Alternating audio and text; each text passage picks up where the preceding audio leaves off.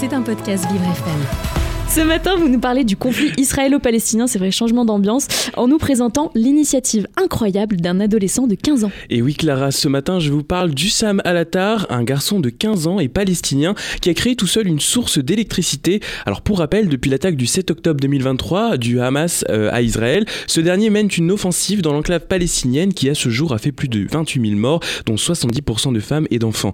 Mais surtout, cette offensive entraîne la destruction de nombreux bâtiments et naturellement des problématiques liées à l'électricité où Sam et ses proches sont réfugiés et sont donc privés d'électricité. Donc le garçon a pris l'initiative d'en fabriquer pour soulager sa famille.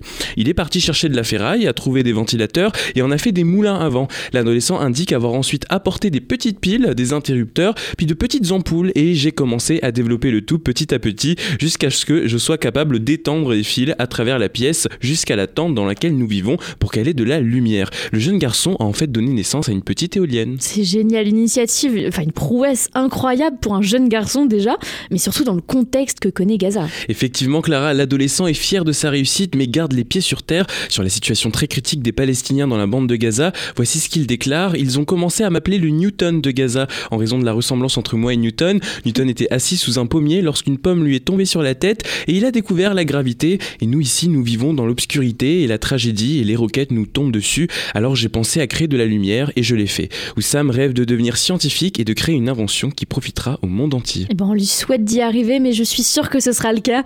Alors Dimitri, vous voulez aussi nous parler d'un communiqué du Haut Commissariat aux droits de l'homme sur justement ce conflit israélo-palestinien? Tout à fait Clara. Alors ce communiqué du 8 février va de pair avec mes propos précédents, puisque si Oussam et sa famille euh, étaient privés d'électricité, c'est en raison de la destruction massive d'infrastructures civiles à Gaza par les forces de défense israéliennes. Alors le Haut Commissariat indique que les forces israéliennes seraient en train de détruire tous les bâtiments de la bande de Gaza situés à moins d'un kilomètre de la clôture, la séparant à Israël dans le but de créer une zone tampon.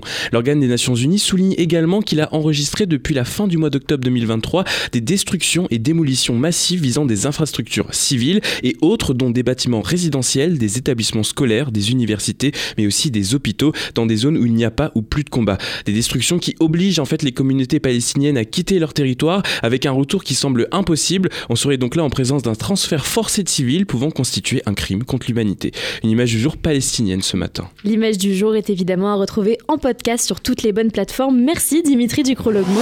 C'était un podcast Vivre FM. Si vous avez apprécié ce programme, n'hésitez pas à vous abonner.